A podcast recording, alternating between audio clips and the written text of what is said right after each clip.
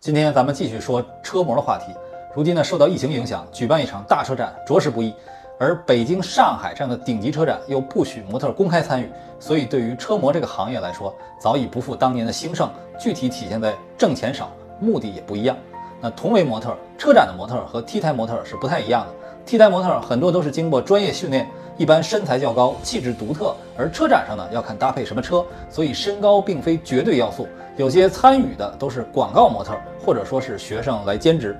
但是呢，十多年前中国汽车开始大发展的时候，做车展模特是相当赚钱的。一个好的模特一天的出场费可以达到三四千元，部分人还会逃税，加上有的企业参加彩排也给钱，一次大车展挣个三四万很正常。当然，这样的大车展一年可能最多三四次，你得是车企的御用模特，经常参与。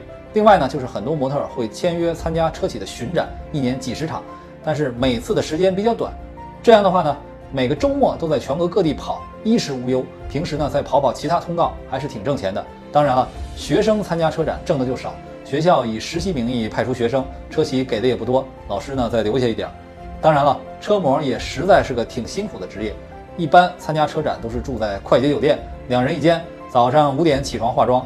车展上每次站十五分钟左右，一天大概四五场，要穿着高跟鞋一直站立，面对展台灯光的炙烤。当然了，如果没有灯烤着，拍出来的照片也不好看。然后呢，还有闪光灯刺眼的灯光，得一直保持微笑的状态。无论台下的人拿的是长焦镜头还是普通手机，都不能表示出不耐烦。很多模特就是一直处于放空的状态，但是还是要小心一些不怀好意的人，有的合影时想占点便宜。也有更不堪的，就不能说了。所以很多模特几天车展下来都疲惫不堪，再加上他们日常花销不小，所以一年下来生活水准应该算是高级白领水平。相对来说，豪华品牌对模特的待遇会好一些，居住条件更好。车企的领导们也没有类似于一起吃饭、喝酒、唱歌的要求。那时候呢，喜欢请车模的主要是自主品牌。有一年上海车展，奇瑞找了六十个车模，基本是在校学生，每天有个集体出场，简直就像大合唱一样。另外呢，韩系、日系企业，比如现代、起亚、本田，模特的水准一直是非常高的。而德系、美系企业呢，就不是太重视，像宝马展台几乎没请过模特，奔驰呢请过顶尖的模特站台，也仅限于发布会的时刻。当然，人家展台的人气也不需要模特来补强。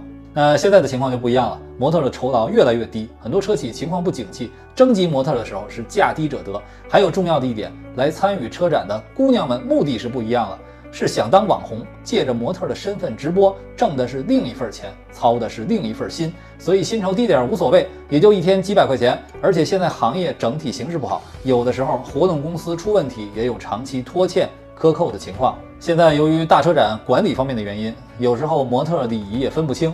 比如说，你现在看红旗展台特别典型，礼仪非常多，穿着也很典雅，个头很高，每人手里拿个 pad，而且呢，受到疫情的影响，很多模特都戴着口罩，这样就更有一种神秘的美感。